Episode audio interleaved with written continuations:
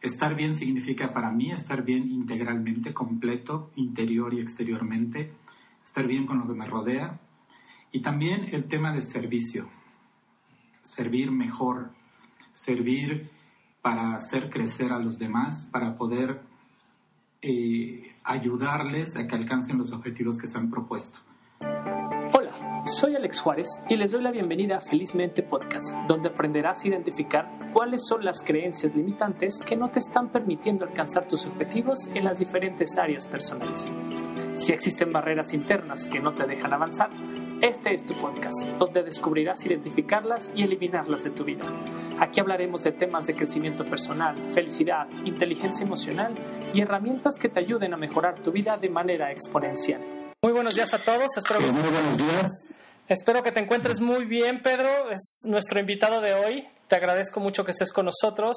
Agradezco la audiencia que nos está escuchando por todas las redes o por todas las aplicaciones de podcast y también los que nos están viendo por YouTube. Quiero agradecerles que estén aquí en, nuestra, eh, en nuestro episodio número 11 ya de este podcast llamado Felizmente Podcast para mí es un honor y tener esa rutina y esa constancia de hacer este tipo de entrevistas, ese, tipo de actividades que me ayudan a mí en lo personal, pero sobre todo por lo cual diseñé este podcast es tratar de ayudarles a ustedes eh, que nos están escuchando para que tengan las herramientas necesarias y vencer todas esas creencias limitantes que nos están dejando poniendo una barrera en nuestras vidas para no conseguir nuestros objetivos de vida. El día de hoy, como se los comenté al inicio, tenemos como un invitado muy especial para mí, que le tengo un gran aprecio, que me ayudó muchísimo hace un par de años cuando lo conocí en mi crecimiento personal. Se llama Pedro Ramírez, le agradezco su tiempo que está aquí conmigo. Es un coach y muchísimas cosas que hace y muchísimas cosas que que él mismo va por el mundo, por este país, ayudando muchísima gente. Y pues te agradezco tu tiempo, Pedro. Y como primera pregunta para que la gente te conozca un poco, ¿quién eres tú, Pedro? ¿Qué, qué haces? ¿Quién eres? Pues mira, eh, lo primero que te puedo decir es que soy eh, esposo y padre de familia. Tengo una familia hermosa, compuesta por tres hijos. Eh, y actualmente eh, trabajo para mm, el sistema educativo eh, privado. me dedico a dar mentoring, consultoría y coaching a directores y sus equipos directivos, que lo que llamamos en acompañamiento. Es, es el acompañamiento que se le da a las personas. y como parte de, de un trabajo eh, adicional y tratando de ayudar a, quienes están en el mundo de las redes y especialmente a los jóvenes y algunos ejecutivos. Eh, también doy acompañamiento a, personas que lo requieren, sobre todo para ir consiguiendo sus metas y objetivos. Bien, entonces eh, veo eh, al final de todo este podcast ya nos dirá Pedro dónde lo podemos seguir en redes sociales, pero me encanta seguir tus redes sociales con todas esas frases, esas historias que nos compartes que son de gran valor para todos nosotros. Pedro, la verdad es que te hice la invitación porque creo que eres una persona expertise en toda esta parte de acompañamiento a las personas, a grandes directivos, a gente que trabaja sobre todo, como dices tú, en la parte eh, educativa, pero también ha seguido otras personas. Lo primero que te quisiera preguntar es lo siguiente. Hace un par de días, justo hace dos días, eh, vi en LinkedIn una persona que publicaba que hay mucha gente que se ha dado cuenta en esta cuarentena que su trabajo, lo que se está dedicando en este momento en su vida, se han dado cuenta que no es lo que les apasiona no es lo que les gusta, no es lo que en algún momento de su vida pensaron. ¿Qué consejo o qué acciones tú has visto en estos acompañamientos directivos de cómo puede uno descubrir cuál realmente es tu pasión en tu vida? ¿Cuál es esa pasión que deberías de tener para encontrar tu sentido de vida? Yo creo, Alex, que un factor básico e importante es eh, lograr una percepción positiva dentro de, lo posible negativo que podamos estar teniendo. Eh, actualmente llevamos un mes, cinco semanas, algunos encerrados, y eso hace que, se, que, nos, que repensemos lo que estamos haciendo, tanto personalmente como familiarmente, en cuestión de amistad y en el mundo laboral. Cuando tú me preguntas que se han dado cuenta que no es su pasión, dos cosas pueden estar sucediendo, o dos soluciones pueden haber más bien. Uno, eh, automotivarse para encontrar los eh, elementos necesarios dentro de su trabajo que puedan sentir que, que trascienden en ese trabajo. Y voy a andar más en este primer punto. Y dos, valorar la posibilidad de un, cambio, que lo veo muy difícil. Veo muy difícil que, que, ahorita alguien pueda cambiar de trabajo. ¿no? no estamos para estar pasando por estas situaciones. Me centro en el primero. Muchas veces en este tipo de charlas o de podcasts te dicen qué hacer, pero no te dicen cómo. Y a veces las personas eh, lo que no estaban en la parte práctica es redescubrir, rediseñarse. Yo no le llamo reinventarse, sino rediseñarse y tratar de encontrar dentro de todo lo que puedo estar percibiendo lo positivo. Primero hay que seccionarlo, hay que dividirlo, tratar de ver partes y no todo junto, porque eso abruma, porque eso no te permite ver con claridad. Entonces aquí lo que yo pensaría es, ¿qué quiero y qué tengo? Eh, eh, y desde dónde estoy. Y sobre todo, ¿qué soy o qué quiero ser?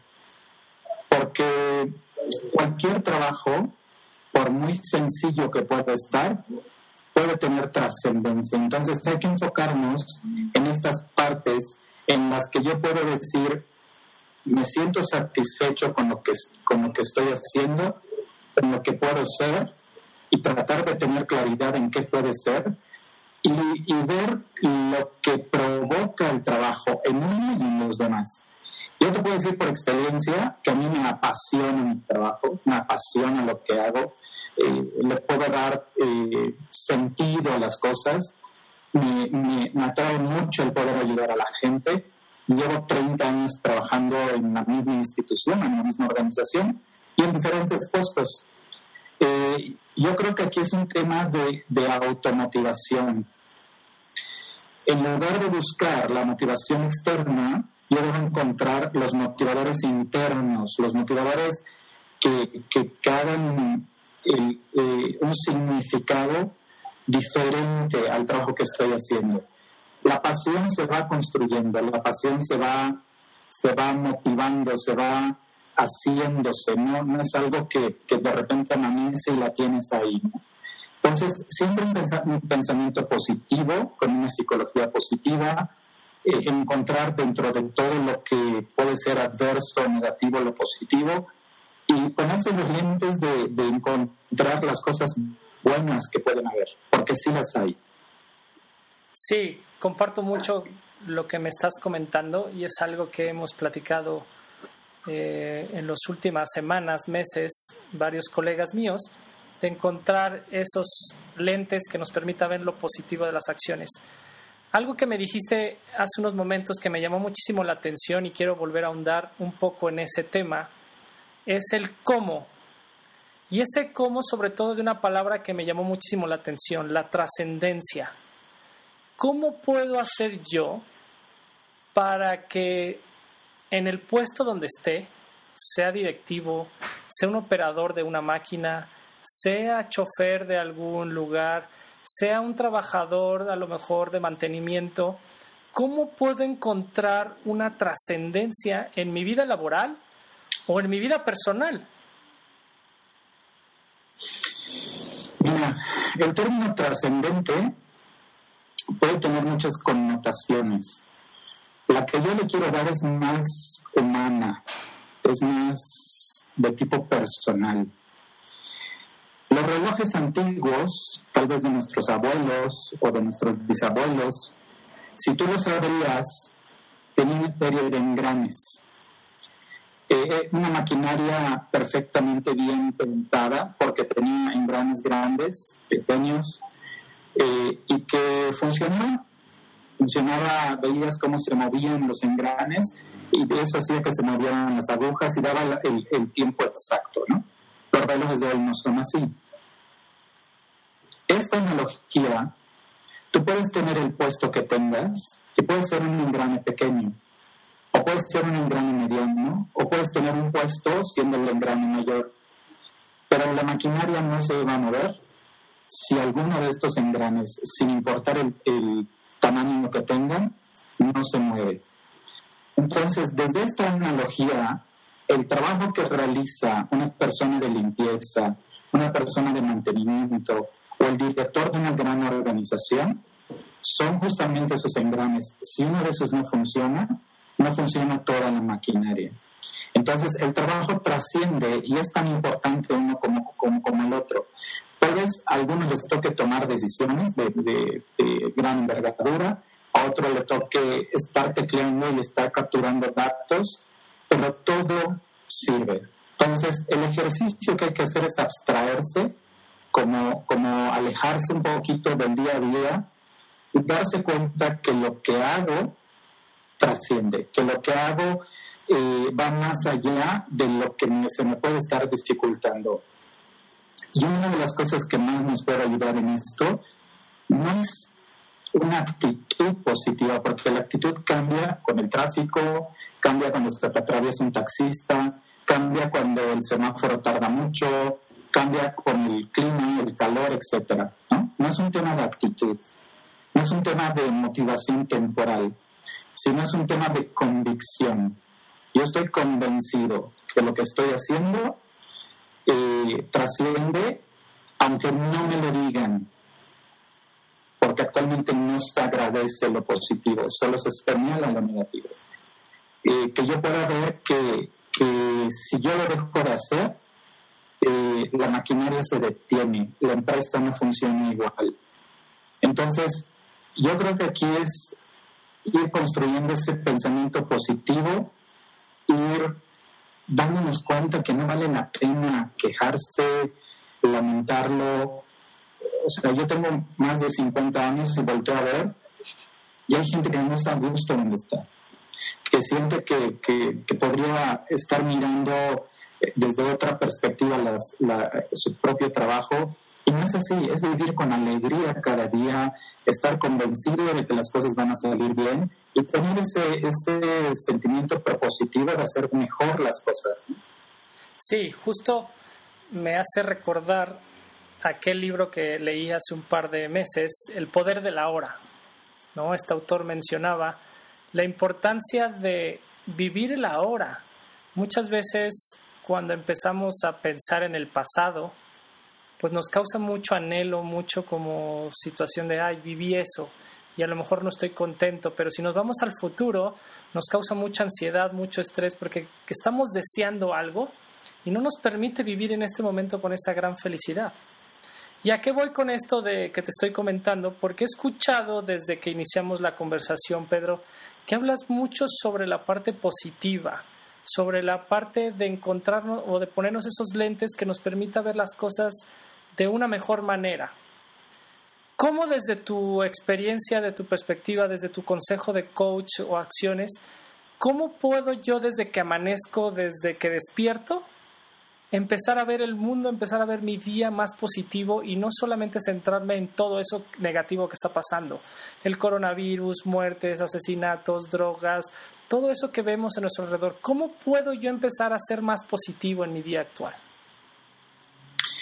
A final de cuentas, tiene que haber una, una visión macro, para así, una visión global, universal, de lo que sucede en el alrededor. No puedo ser ajeno a eso.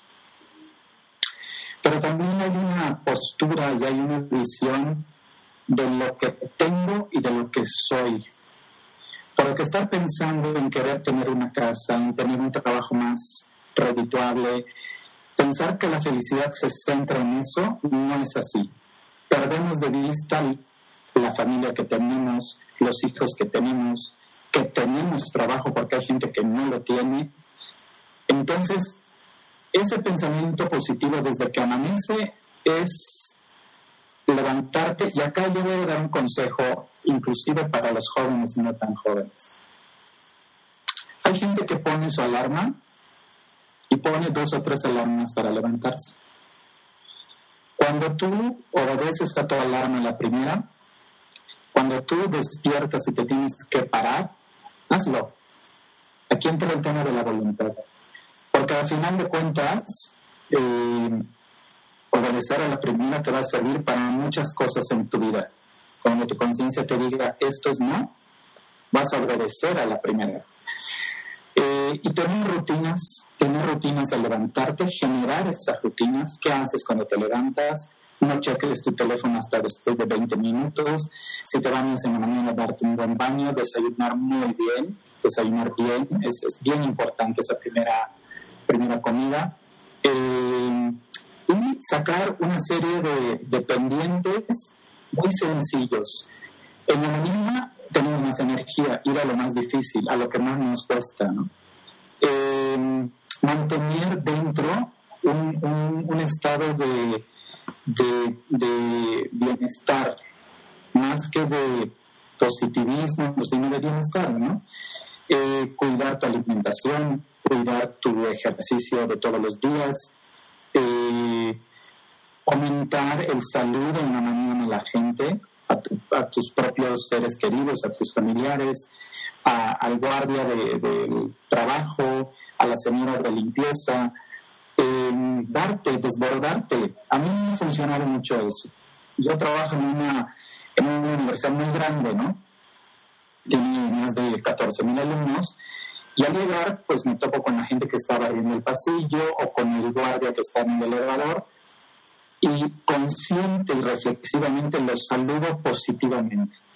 Hoy por hoy les pregunto cómo está su familia, este, incluso hasta se sienten como fuera, como, como que les sorprende, ¿no?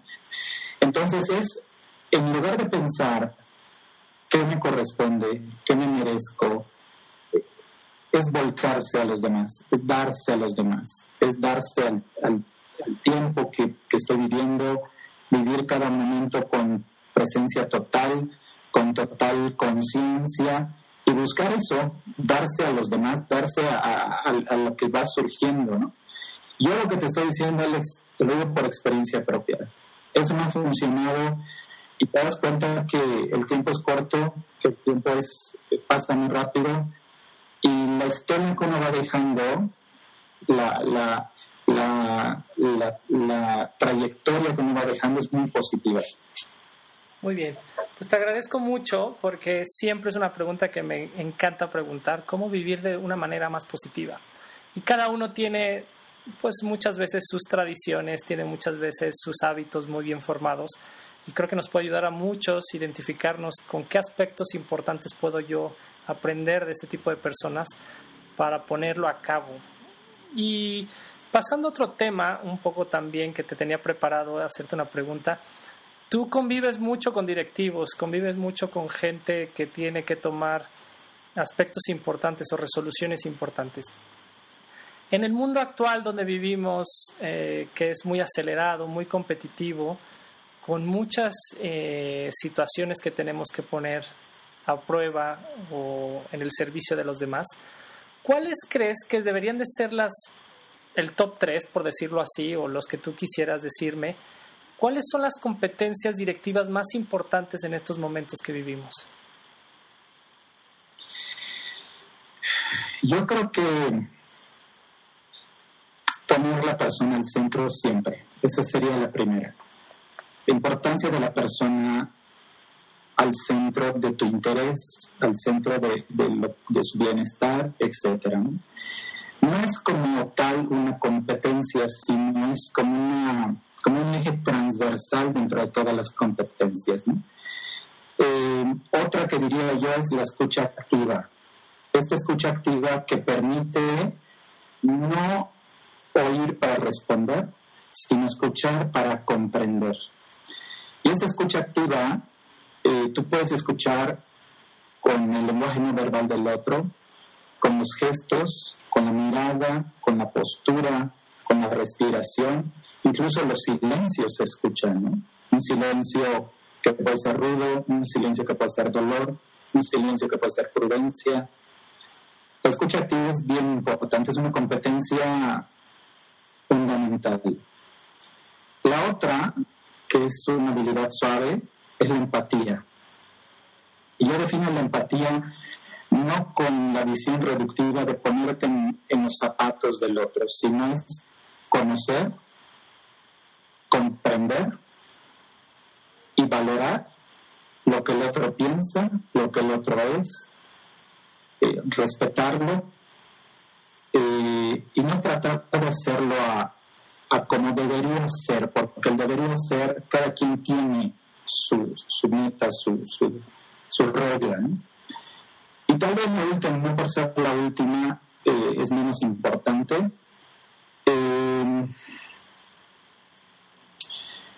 Diría la autenticidad, ser de una sola pieza.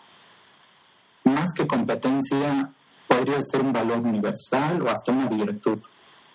De una sola pieza. No me permito sesgos, no me permito grietas, no me permito de una sola pieza. Como soy, me muestro. Como soy, eh, siempre soy así, ¿no? No ponerme eh, las, las máscaras que de repente eh, se tienen actualmente, ¿no? Eh, sino como ser auténtico, ser, ser transparente, eh, que la gente, la gente sepa cómo eres tú, cómo piensas, darte a conocer positivamente, etcétera. ¿no? Yo, yo centraría eso.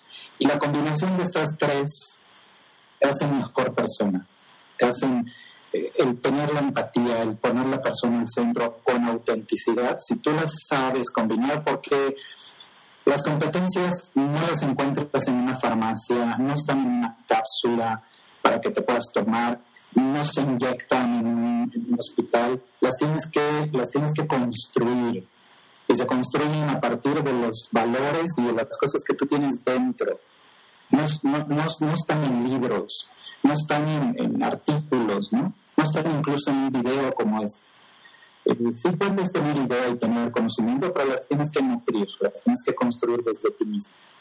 Justo hablando de esa construcción que hablas de la autenticidad, de la empatía, escucha activa, todos esos consejos o competencias que tú nos estás diciendo, ¿cómo las puedo construir?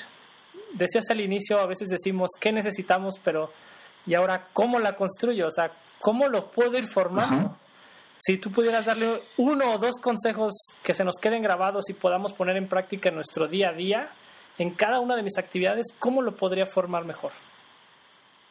Mira, eh, primero hay que tener plena conciencia con ese, conciencia de qué estás haciendo y qué, provoca lo que estás haciendo. Eh, la capacidad de autorreflexión, de reflexionar, sobre todo antes de actuar, eh,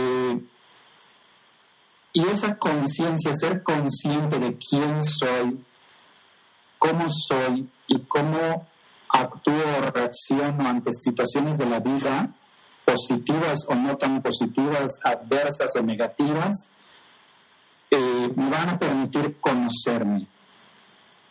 Entonces, yo diría un autoconocimiento, o sea, enlistar inclusive hacer una lista en una hoja en blanco de decir cómo soy, ¿no? ¿Quién soy? ¿Cómo reacciono? E, e, irlo identificando con mucha, con mucha claridad, de forma muy concreta, con mucha sencillez, ¿no?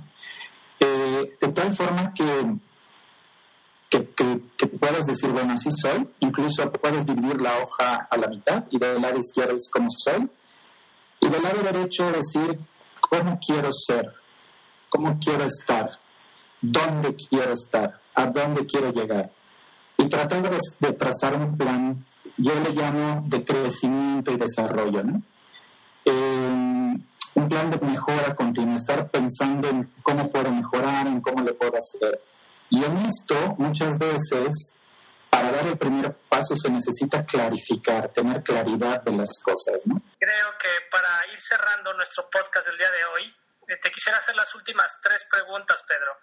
La primera es, si tú eh, en estos momentos tuvieras que escribir un libro, ¿cuál sería esa frase?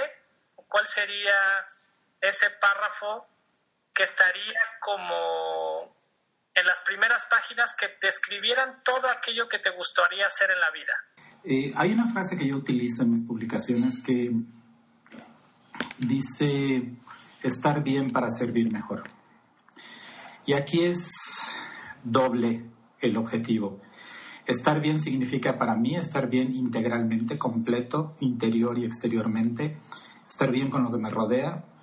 Y también el tema de servicio, servir mejor, servir para hacer crecer a los demás, para poder eh, ayudarles a que alcancen los objetivos que se han propuesto. Esa sería la frase, estar bien para servir mejor. Bien, entonces, y, y como te dije, si yo que te conozco puedo este, leer eso en tu libro, diría, esta es la frase de Pedro, ¿no? Entonces me queda muy bien claro que se identifica en esa parte. La última pregunta, para este, oye Pedro, esas gentes que nos están escuchando en este momento, están viendo y quisieran seguir conociendo más de lo que hemos hablado sobre la pasión en el trabajo, sobre las competencias de crecer, de autorreflexión, ¿Qué libro, película, qué documental, artículos pudieras recomendarles para que ellos siguieran como conociendo más esto que hemos estado hablando? El libro que yo recomendaría para el tema de coaching o acompañamiento es el de John Whitmore. Él es un autor, de hecho es el creador del de, coaching empresarial o personal, y ahí van a encontrar herramientas para generar el acompañamiento ya sea personal, ejecutivo, en la familia, funciona muy bien. Otro libro es el de psicología positiva, el de bienestar emocional, y ahí el autor es Martín Seligman. Muy buen libro. Eh, tiene, tiene varios, tiene varios eh, libros ya editados. Y un tercero, para la familia, hay una editorial que se llama Ser Familia, eh, es una editorial del Opus Dei y que trae sobre matrimonio, sobre familia, sobre hijos pequeños, psicología del desarrollo, cómo tratar a los adolescentes, cómo llevar un buen matrimonio, etcétera. Esos son los libros que yo recomendaría. Sí, creo que hay muchísimos. Yo creo que es una pregunta muy difícil siempre que la hago y a mí también cuando me la han preguntado, que es un abanico muy grande, pero tienes que concentrarte, yo creo, en lo que más interés tengas. Yo te puedo recomendar sobre algo de psicología positiva, pero a lo mejor en estos momentos lo que más necesitas es otro aspecto que no, no le vas a entender o que no es en tu necesidad en estos momentos. En la última pregunta, Pedro, si la gente quisiera conocer un poco más de ti, eh, saber más de ti, ¿dónde te pudiera encontrar? ¿Tienes redes sociales? ¿Tienes un correo? ¿Cómo pueden ellos encontrarte, buscarte? Gracias, Alex. Eh, sí, pueden seguirme en Instagram, con la cuenta arroba Pedro Ramírez guion bajo coach. En esa cuenta eh, comparto pensamientos, reflexiones, eh, interactúo con la gente. Eh, es una cuenta que, que, está muy ya muy desarrollada, va a haber un cambio de imagen, pero ahí me pueden seguir. Y mi correo personal es pedro ramírez romero hotmail.com. Contesto las consultas que ustedes me hagan y con mucho gusto les voy acompañando. Bien. Y, tiene toda la razón, Pedro. Entonces, eh, yo, los que me están escuchando, viendo, les recomiendo mucho que sigan sus redes sociales, sobre todo Instagram.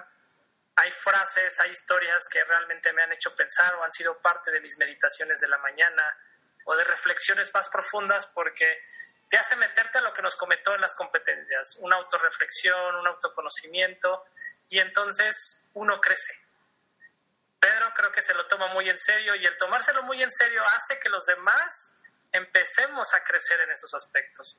Y entonces les te agradezco muchísimo, Pedro, porque sé que el que hayas aceptado venir a este podcast es tiempo muy valioso para ti, pero también estoy realmente consciente que le va a ayudar a muchas de las personas que nos están escuchando en estos momentos. ¿No? Muchas gracias, Alex. Eh, lo hago por ti, por el aprecio que te tengo y la amistad pero sobre todo porque sé que esto trasciende y que puede ayudar. Y, creo que tenemos objetivos comunes de ayudar a los demás. sí. Y por eso lo hago. Justo es una de las cosas ahorita que lo mencionas, eh, que lo menciono ahorita, porque hay mucha gente que me dice, oye, ¿cómo, ¿cómo seleccionas a las personas que vas a entrevistar en tu podcast? Y es justo eso que acabas de mencionar, Pedro. Estoy seleccionando a las personas que creo, no solamente porque sean muy reconocidas o porque sean grandes líderes como pensamos ese liderazgo que hace ratito nos comentabas, wow, tiene un puesto directivo muy grande. No, esas personas las selecciono porque creo que esa gente que tiene que aportar y tiene que dar ese mensaje que lleva dentro, sobre todo por ayudarlos a ustedes. No por la amistad que tenemos, no porque quiero quedar bien con esa persona, sino porque creemos que el mensaje que está dando el invitado o yo en mi persona es tratar de ayudarles a ustedes a que crezcan. Les agradezco mucho el que hayan estado en este eh, episodio, que les haya gustado mucho, que les haya aportado algo en su vida. No dejen de seguir a Pedro en sus redes sociales, pero tampoco dejen de seguirme en las mías. Igual que Pedro, estoy en Instagram como Alex Juárez-coach y en Facebook también. Y en el canal de YouTube, como pueden encontrar este podcast también ahí grabado, que es Alex Juárez Coach. Les agradezco muchísimo, te agradezco a ti, Pedro, también tiempo una vez más. Y nos vemos en el siguiente episodio la siguiente semana. Cuídense, les mando un abrazo y que todo esté bien en casa.